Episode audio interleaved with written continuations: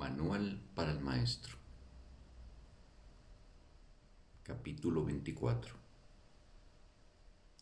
¿Existe la reencarnación? En última instancia, la reencarnación es imposible. El pasado no existe ni el futuro tampoco. Y la idea de nacer en un cuerpo, ya sea una o muchas veces, no tiene sentido. La reencarnación, por lo tanto, no puede ser verdad desde ningún punto de vista. Nuestra única pregunta debería ser, ¿es un concepto útil? Y eso depende, por supuesto, del uso que se le dé. Si se usa para reforzar el reconocimiento de la naturaleza eterna de la vida, es ciertamente útil. ¿Qué otra pregunta con respecto a la reencarnación podría ser útil para arrojar luz sobre el camino?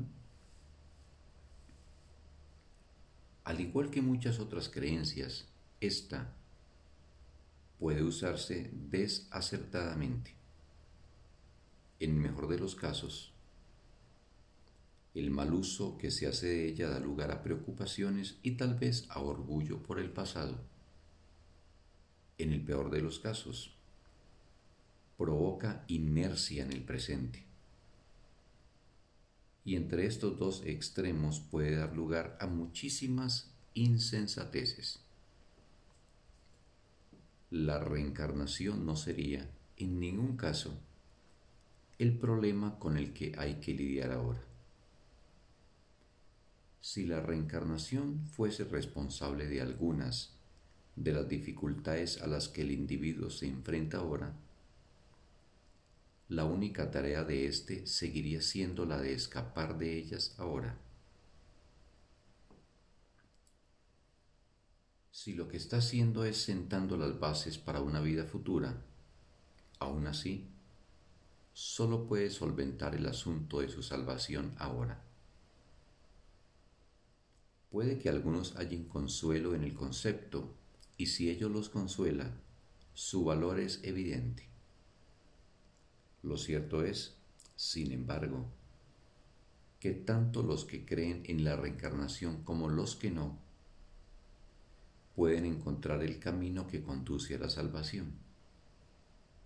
Por lo tanto, no puede considerarse que sea una idea esencial en el programa de estudios.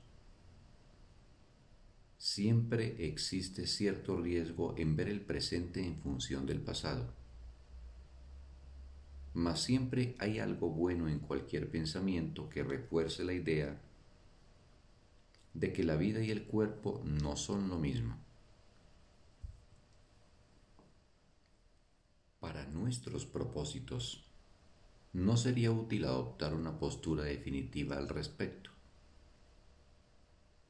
Un maestro de Dios debe ser igualmente útil para los que creen en la reencarnación como para los que no.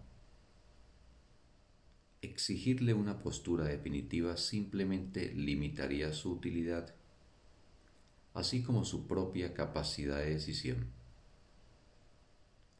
Nuestro curso no se ocupa de ningún concepto que no sea aceptable para cualquier persona.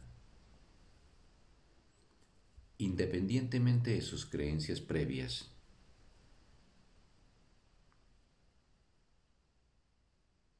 Bastante tendrá con lidiar con su ego, como para añadir controversias sectarias a su carga. Tampoco sería ventajoso que alguien aceptara el curso prematuramente, solo porque éste apoya una creencia que él ha albergado por mucho tiempo. No puede hacerse demasiado hincapié en el hecho de que lo que el curso se propone es una completa inversión del pensamiento. Cuando esto finalmente se logre, cuestiones tales como la validez de la reencarnación dejarán de tener sentido. Hasta entonces, es probable que sean simplemente motivo de controversia. El Maestro de Dios, por lo tanto, hará bien en alejarse de todas esas cuestiones, ya que aparte de ellas es mucho lo que tiene que enseñar y aprender.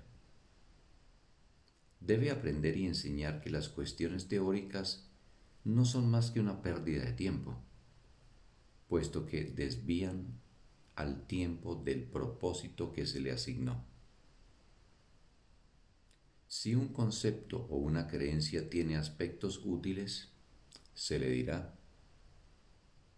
También se le dirá cómo usarlos. ¿Qué más necesita saber? ¿Quiere decir esto que el Maestro de Dios no debe creer en la reencarnación, ni discutirla con otros que sí creen en ella? Por supuesto que no. Si él cree en la reencarnación, sería un error que renunciase a su creencia a menos que su maestro interno así se lo aconsejase. Y eso es muy poco probable.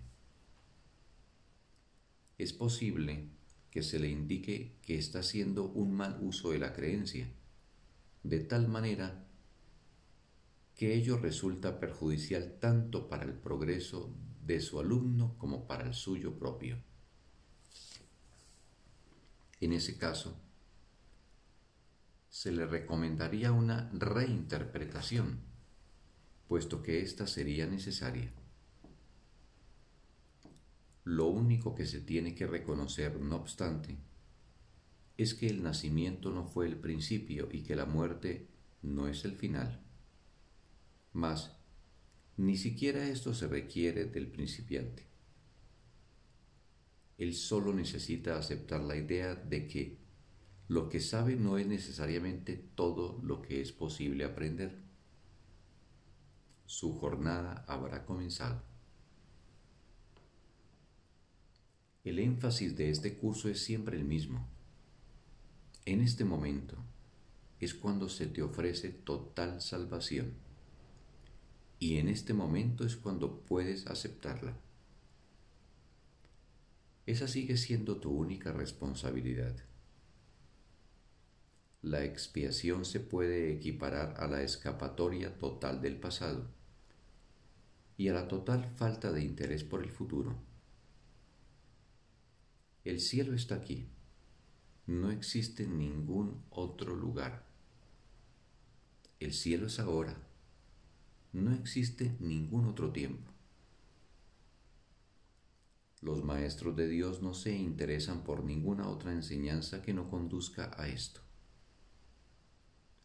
Todas las creencias, todas las creencias apuntan a ello si han sido interpretadas correctamente. En este sentido, se puede decir que su verdad está determinada por el provecho que resulte de ellas. Todas las creencias que facilitan el progreso se deben respetar. Este es el único criterio que este curso requiere.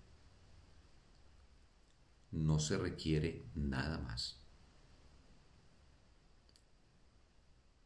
Fin del texto. Un bendito día para todos.